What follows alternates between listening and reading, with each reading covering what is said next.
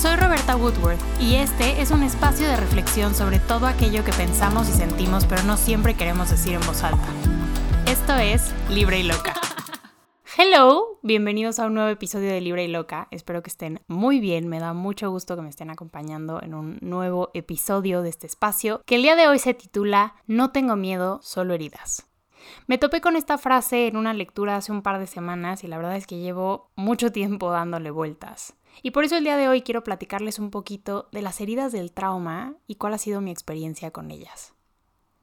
En este espacio me he dedicado a compartir mi sanación, un proceso que hoy por hoy doy por terminado y que ha dado paso a una constante evolución y crecimiento. Porque precisamente terminar de sanar no significa dejar de cambiar, sino que aquello que alguna vez dolió deja de doler y te permite seguir evolucionando. Mi sanación partió de un punto específico, Heartbreak, el primer episodio de este podcast, un corazón roto. Pero a la hora de enfrentarlo, abrió muchas otras puertas de trauma y dolor que había ignorado. Baja autoestima, poca o nula noción del amor propio, inseguridades respecto a mi físico, a mi carácter, poca idea de quién era, nula relación con mi sexualidad, un rechazo hacia ciertas partes de mí que por ser diferentes a lo que se esperaba creí que no debían de ser, amistades y relaciones que nacían desde la carencia, la codependencia y el miedo al abandono, una falta de límites brutal por lo mismo que entonces me hacía estar con gente con la que realmente no quería estar solo por el miedo a estar sola y un sinnúmero de cosas más que en pocas palabras ya limpié, ordené, remodelé y saqué de mi vida si no tenían cabida para ser lo que soy hoy. Una persona integrada, feliz, segura, con relaciones y amistades sanas que sabe de dónde viene y para dónde va. Que aunque no tenga certeza de cómo se ve el futuro, sabe que tiene los pies bien puestos en la tierra y puede enfrentar lo que sea. Ahora, la cuestión de dónde vengo es importante, porque en mi proceso para tratar todo esto, fui a terapia. Y la terapia es algo así como limpiar tu cuarto, porque limpias tu vida. Pero vamos a imaginarnos un caso extremo. Es limpiar tu cuarto o tu casa como si fueras un acumulador. Ir a terapia es un proceso gigantesco de assessment, de evaluación, de pensar qué se queda, qué se va, por qué llevas tanto tiempo guardando X cosa que no te sirve, cómo aprovechar mejor el espacio, limpiarlo y embellecerlo. Y todo eso es muy bonito. Pero es muy bonito también cuando terminas ese proceso y te mudas a ese nuevo espacio en tu corazón y en tu mente. Es como mudarte solo a un depa nuevo. Y es padrísimo pasar del caos a tener todo en orden, a que todo esté limpio, a que todo esté organizado. Y muchas veces al principio de esos procesos, pues se siente extraño quizá estar solo, ¿no? Uno extraña viejos hábitos, viejas personas, viejas relaciones, viejas amistades, pero llega el momento en el que te gusta, en el que llegas a esa soltería o solitud, como lo dije en un episodio, sana. Proteges a capa y espada tu paz mental y tu espacio. Y tiempo después, llega el momento en que decides que ya no quieres estar solo. O quizá ni siquiera lo decides, quizá alguien llega y toca a tu puerta. Y entonces te toca a ti abrir el espacio. Solo sabes cuidar ese espacio perfectamente. Pero ¿qué pasa cuando quieres invitar amigos y alguien tira una copa de vino accidentalmente sobre tu alfombra blanca? ¿Qué pasa cuando tengas una mascota, una pareja, un hijo y empiecen a aparecer detonantes del desorden, de desórdenes pasados, de desórdenes que ya limpiaste, de cosas que en el momento no están en tu control y quizá ya superaste. ¿Cómo aprendes a convivir con eso en este nuevo espacio pristino? Y si me salgo de la metáfora, se los digo así. Muchas veces cuando vamos a terapia es como un alto, un alto que nos ayuda a ordenar nuestros sentimientos, la forma en la que nos relacionamos, la forma en la que vemos la vida. Y podemos cerrar nuestros procesos de sanación y creer que ya estamos bien porque ya no nos pesa estando solos, ya no nos pesa el cuerpo, el alma, el corazón, ya no nos tropezamos dentro de nosotros mismos y vamos por la vida ligeros. Sí, pero el momento de abrir otra vez esa vida para compartirla con alguien más nos hace sentirnos vulnerables. No queremos regresar a viejos hábitos que alguna vez fueron malos, que alguna vez no vimos, que alguna vez por nuestra falta de experiencia nos hicieron vivir cosas que nos lastimaron mucho. Entonces les hago esta metáfora porque los he leído mucho y me he sentado a meditar sobre lo que pasa cuando vuelves a salir con alguien, por ejemplo, después de haber estado un buen rato en soltería, después de haber pasado por una relación malsana. Ya tienes un espacio en el que has encontrado la paz y el balance que tanto añorabas.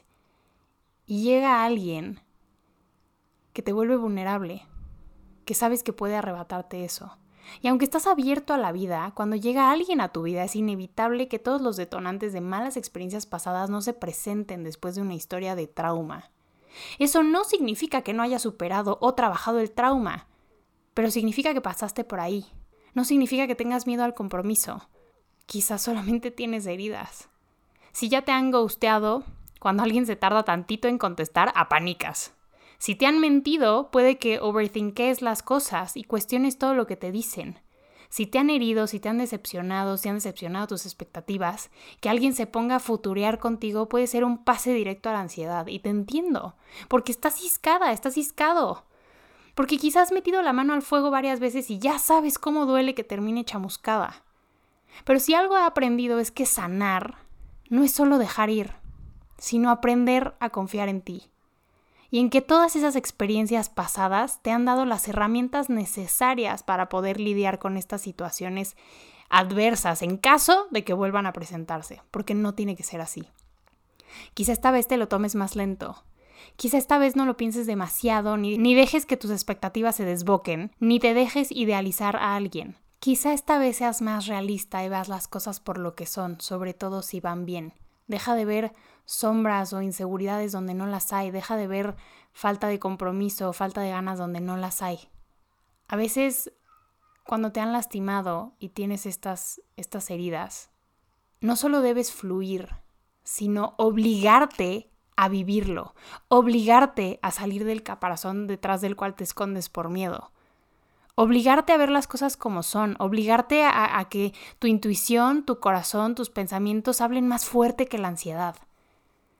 Piensa que a veces la gente se tarda en contestar porque está ocupada. Y haz lo necesario para ocuparte tú también y seguir construyendo tu vida. La vida no se construye a partir de una relación. Una relación se construye a partir de dos personas que tienen vidas, las cuales pueden sumarse entre sí. He hablado mucho de mi desacuerdo con la tan famosa independencia en las relaciones, porque creo que como la dependencia o codependencia, también es un extremo. Si eres codependiente, usas a la otra persona de ancla y relleno de tus vacíos. Si eres codependiente es como si tuvieras una soga al cuello y te subieras a los hombros de la otra persona y solamente ese sostén fuera lo único que te previene de que pues te pase algo, ¿no? Si esa persona se va y deja de sostenerte, vas a terminar ahorcado. Dependes literalmente de ella para encontrar una especie de semiestabilidad dentro de tu ansiedad, dentro de tu miedo de abandono. La independencia, por otro lado, no te permite en ningún momento interesarte demasiado, llegar a un compromiso real, porque siempre vas a tener un pie afuera de la alberca listo para la fuga. La hiperindependencia tiene su origen en alguien que por mucho tiempo pensó que no podía confiar en nadie porque iba a salir lastimado. Pero la interdependencia, el que dos vidas funcionales se trencen, de forma que aun cuando cada quien tenga una vida, ninguno se cuestione el lugar que tiene en la vida de la otra persona, eso es el balance ideal. Y para llegar ahí, hay que arriesgar un poquito. Hay que meter los dos pies a la alberca. No te estoy diciendo que te eches un clavado, pero tenemos que obligarnos a hacerlo cuando haya miedo, cuando haya incertidumbre, aunque tengamos miedo, aunque estemos ciscados, aunque alguien más nos haya hecho correr. Porque esta persona es nueva, esta experiencia es nueva, y si hasta ahora todo ha ido bien, no tienes motivos para dudar más que tus historias pasadas con otros protagonistas. Así que no te autosabotees, no arrastres tu pasado a tu futuro. Relájate y fluye, pero no solo eso, oblígate a fluir, oblígate a relajarte, oblígate a vivirlo. Porque si llegas a un punto en el que después de tanto trabajo, pues te da miedo invitar gente al depa, ¿no? Te da un leve cringe ver que ponen una taza sobre la mesa sin, sin un coaster o que tiren papitas en la alfombra. Te da estrés, te da nerviosismo porque lo que más te aterra es que pudieran regresarte al desastre que tenías antes. A que la mancha no se quite, a que la mesa quede marcada. Así pasa con las relaciones. Si tu expareja se desaparecía los fines de semana, no era ni para mandarte un mensaje de que había llegado bien a su casa o lo que sea, y si sales con alguien que ahora se tarda un poco en contestar, eso puede detonarte un miedo infundado. Un miedo infundado que ya superaste, pero es un detonante al que le tienes que plantar cara y decir, estás bien, recuerda que estás bien, ya pasó. Y eso no significa que tu proceso no esté completo, eso no significa que no hayas sanado. Es normal, es que eres humano. Es bonito y está bien. El trauma deja secuelas. Tratadas, las heridas dejan de sangrar y cicatrizan, pero la piel, el alma y el corazón tienen memoria. Así que es normal estar un poquito ciscado.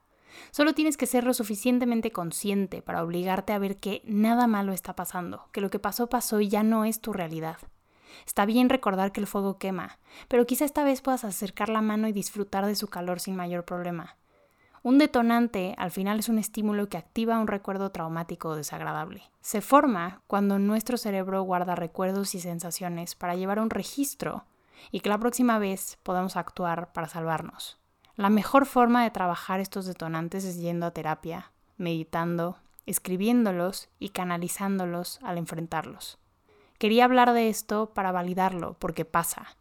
A veces estás completamente sanado, pero existen detonantes, existen momentos que te recuerdan que alguna vez te hirieron, momentos que son como poner un reflector exactamente sobre tus heridas y eso da miedo.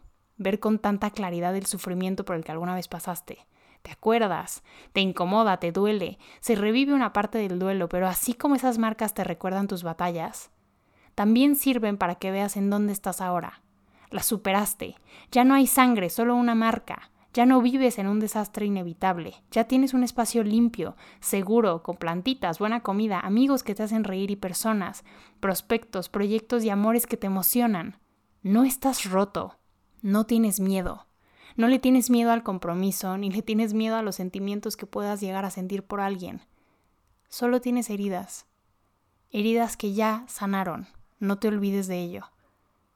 Estás bien, todo va a estar bien, superaste, venciste, saliste vencedor y estás listo para vivir. Déjate hacerlo, fórzate a hacerlo. Y todo va a estar bien porque ya tienes las armas para enfrentar lo que venga. Espero que hayan disfrutado de este breve episodio. Si no me conocen, me presento. Soy Roberta Woodworth. Pueden encontrarme en todas las redes sociales como D, o sea, T-H-E, Roberta Woodworth o en robertawoodward.com donde pueden suscribirse al newsletter para que les llegue semanalmente cada episodio del podcast directo a su correo, así como recomendaciones de series, películas, libros, música, etcétera, etcétera. Espero que tengan una linda semana, les mando un abrazo fuerte. Bye.